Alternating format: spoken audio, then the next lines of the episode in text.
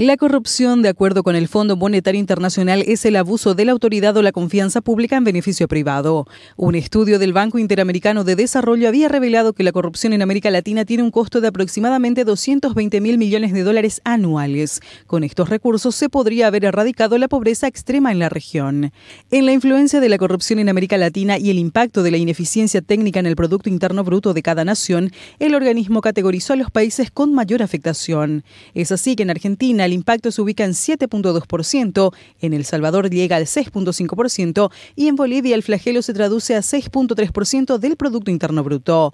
En Paraguay el impacto ronda el 3.9%. Este porcentaje es igual al de Brasil y mayor al de Uruguay, Perú y Chile.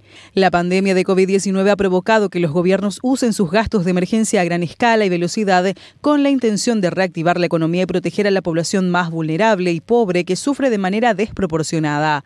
Desde la consultora MF Economía remarcan que muchos de los países han obviado procesos para responder a las urgencias generadas por la pandemia y que se han convertido en un canal abierto para el incumplimiento de las normativas.